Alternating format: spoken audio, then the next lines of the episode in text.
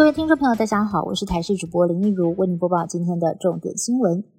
台大化工系实验室经传爆炸起火意外，接近中午有十一名研究生正在做犹豫实验，结果突然爆炸，造成了两个人烧烫伤，七个人吸入性呛伤。消防局紧急启动大伤机制将人送医，而意外来得太突然，当时火舌不断的从实验室窜出，幸好学生们逃得快，第一时间惊险抢救过程也吓坏了其他同学。持续追踪实验室爆炸意外，多数送医的研究生都仅有轻微的吸入性呛伤，送医观察之后并无大碍。但究竟这次台大化工系的研究生是在进行什么样的实验？根据台大校方的初步回应，是非常简单常见的油浴实验。简单来说，就是透过油进行化学物质的加热。有其他的理化老师则是提出了一点分析：这次会发生爆炸，关键可能在于化学物质的使用量。还有使用什么样的油，以及油的燃点高低等等因素，都可能是引发爆炸的关键环节。受到了低压带影响，高雄市区在今天一早下起了强降雨，像是鸟松区本馆路路面严重积淹水，公车一度不敢行驶；凤山区则是有许多的汽机车在半路抛锚。另外，三林区本河里至红池，平常呢是篮球场。上午被水淹到，只看得到篮筐。截至下午三点半，三明区累积雨量达到一百三十一点五毫米，是全台湾最多。尽管目前积水已退，但是小港区路面出现了多处坑洞。至于屏东东港镇，也传出了灾情。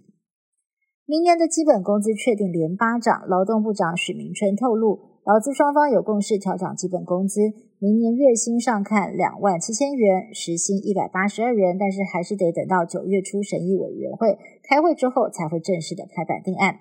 对此，商总理事长许书博认同合理调整基本工资，但是调涨幅度在百分之三以内，产业比较能够接受。劳团则认为涨幅不应该比过往还要低。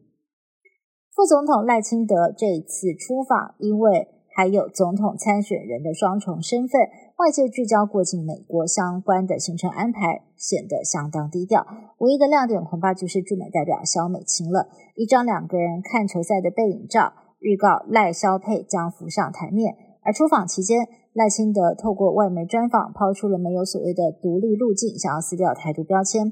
但是，民众党总统参选人柯文则吐槽。赖清德努力转弯，务实的台独工作者现在只看到他务实这一面，后面的就不见了。俄乌战争已经持续超过一年，两军战况持续焦灼。但是十六号，北约秘书长史滕伯格的办公室主任延森却在挪威的一场小组会议中表示，乌克兰放弃领土以换取加入北约，可以说呢是乌俄战争的解套方式。此话一出，引发了各界哗然。基辅乌克兰当局痛斥这样的说法实在是太荒谬了，令人无法接受。面对各界压力排山倒海而来，人森隔天就为他的哥弟说来道歉。